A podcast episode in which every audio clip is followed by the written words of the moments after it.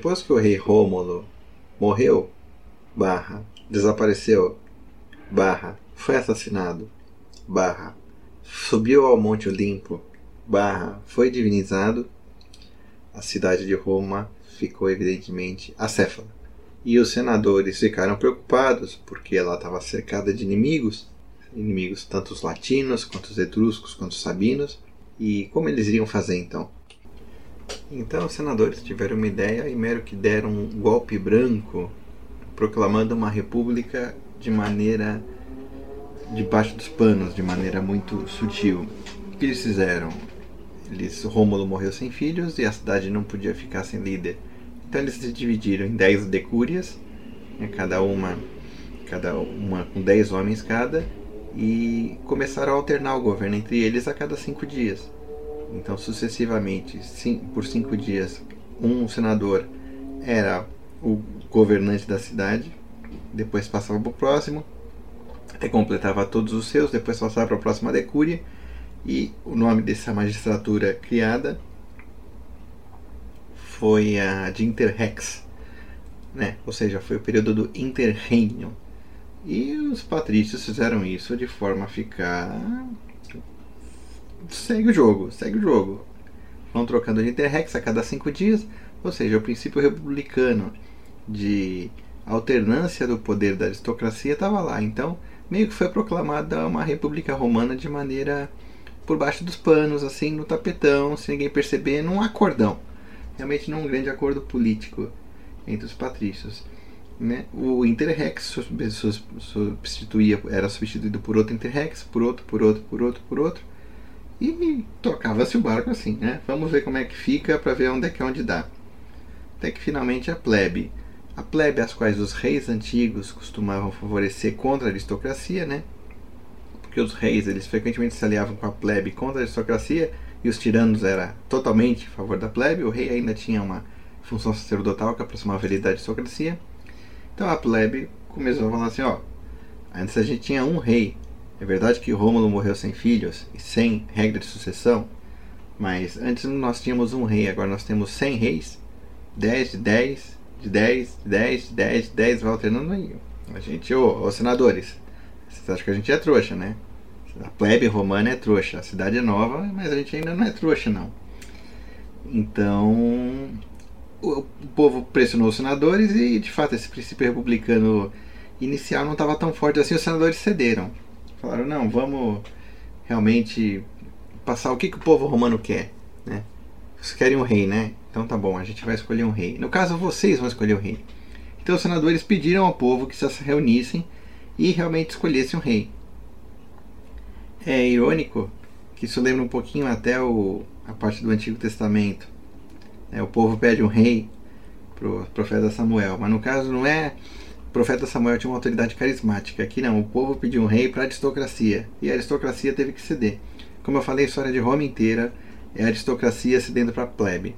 A aristocracia romana era tão esperta, tão inteligente, que ela sabia quando ela ia perder as brigas políticas. Então ela mesma entregava os anéis para ficar com os dedos que a aristocracia queria, queria? Ela queria soldado para a guerra.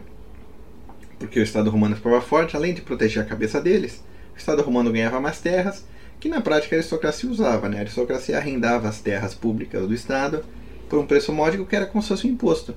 Na prática, na prática eles ganhavam mais terras com a força do Estado romano. Então a aristocracia pediu para o povo, o povo, na hora H, quando o povo vai às ruas, o povo não sabe o que fazer, o povo devolve a bola para o Senado e fala: não, o povo decide que o Senado deve escolher o rei devido à esperteza do Senado, senioridade e tal. Houve um período de certa concórdia pública e desde então veio o costume, ainda que seja. Os próprios romanos reconheciam que era, era um costume meramente cerimonial do Senado referendar né, aquilo que passava na Assembleia do Povo, mas era um costume cerimonial. Né? O Senado sempre referendava. Então, assim, depois de muita discussão, eles viram que só havia um homem realmente em todo mundo capaz de governar Roma com a piedade e com a sabedoria de que eles necessitavam. E escolheram Sabino, até porque o partido Sabino estava começando a ficar irritado na cidade, porque houve um acordo entre Rômulo e Tito Tácio, né, de um rei romano, um rei latino que era Rômulo e um rei Sabino que era Tito Tácio, Tito Tácio foi assassinado, Rômulo fingiu que deixa pra lá, então Rômulo morreu também, o senador disseram deixa pra lá, e cada um foi deixando pra lá e para ficar com o poder em si. E os sabinos já estavam começando a ficar irritados mesmo, eles eram muito fortes, era uma boa parte da população da cidade, para que honrassem a cláusula de um rei sabino. Então, o Senado romano ele elege o Numa Pompílio como rei de Roma. Elege, modo de dizer, né? ele indica. Eles ainda vão até o Numa Pompílio e oferecem para ele o cargo. O Numa Pompílio era realmente um homem muito sábio, de acordo com o Tito Livio, era versado em todas as leis canônicas e civis. E tanto Tito Livio quanto Dionísio de Halicarnasso, vamos dizer assim, desmontam a tese de que o Numa Pompílio fosse discípulo de Pitágoras. Né? Pitágoras que, que viveu na Itália, era, viveu na parte grega da Itália, no sul.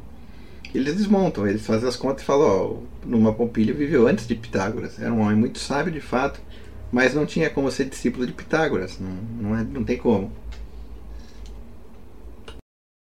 Assim que o Numa Pompílio recebe o convite de Roma para ser rei, ele concorda com a condição de que os deuses aprovem. Ele faz questão de ir até Roma, em cima do Capitólio, chama o Álgore, que é um sacerdote especializado em compreender a vontade dos deuses, fazer os auspícios.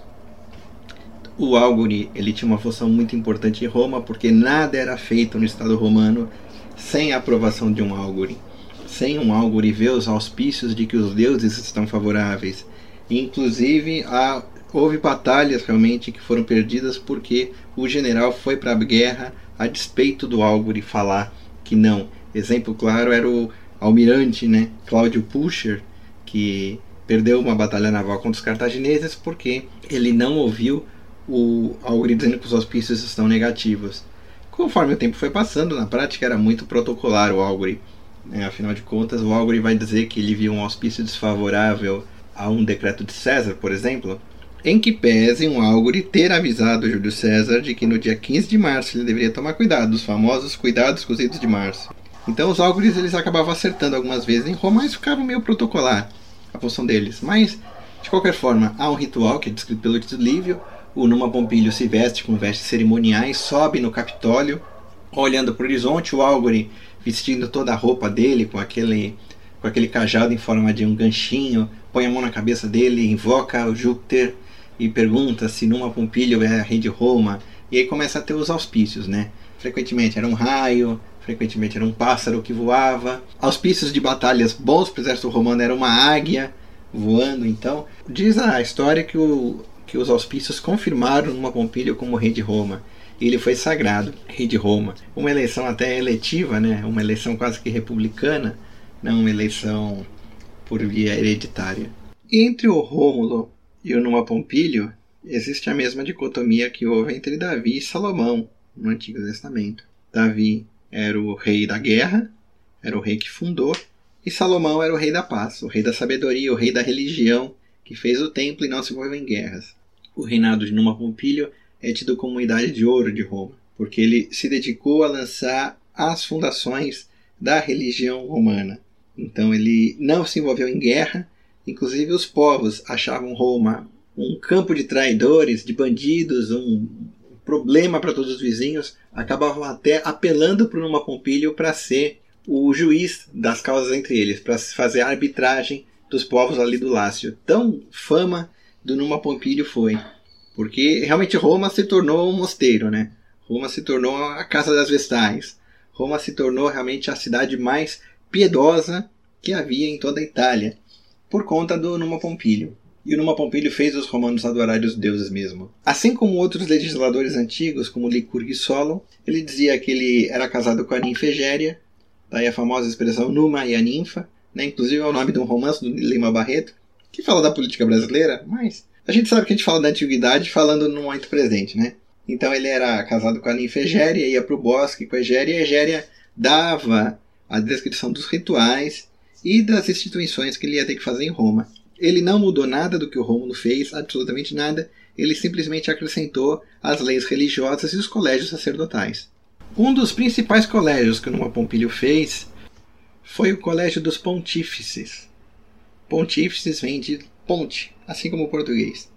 Pontífice, o líder do Colégio dos Pontífices é o Pontífice Máximo, né, na época republicana, e o Pontífice Máximo tomou parte da função canônica do rei, e o termo Pontífice Máximo se aplica para o Papa, que é o líder da religião cristã, é, ele é o Pontífice Máximo. Então, frequentemente você vê em Roma, Inocêncio PM, Pontífice Máximo, significa Papa.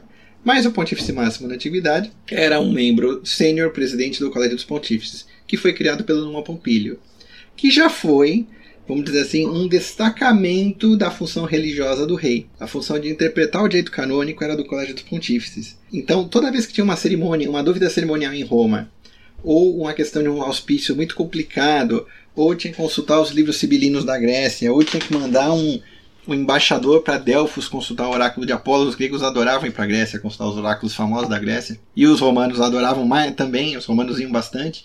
Toda dúvida canônica, introdução de um novo culto, ou algum sacrilégio ou prodígio, o Colégio dos Pontífices se reunia e tomava uma decisão sobre esse assunto.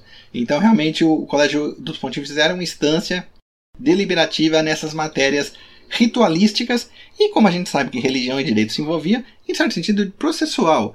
Os primeiros, os primeiros teóricos do direito romano foram o Colégio dos Pontífices. Né? Os pontífices por conta da questão da religião das famílias e da implicação da religião no direito civil, direito da família, e direito penal e direito público, o Colégio dos Pontífices foi o primeiro realmente a exercer, a exercer isso aí. Mais tarde, claro, surge o cargo dos pretores, que também é um destacamento dos cônsules.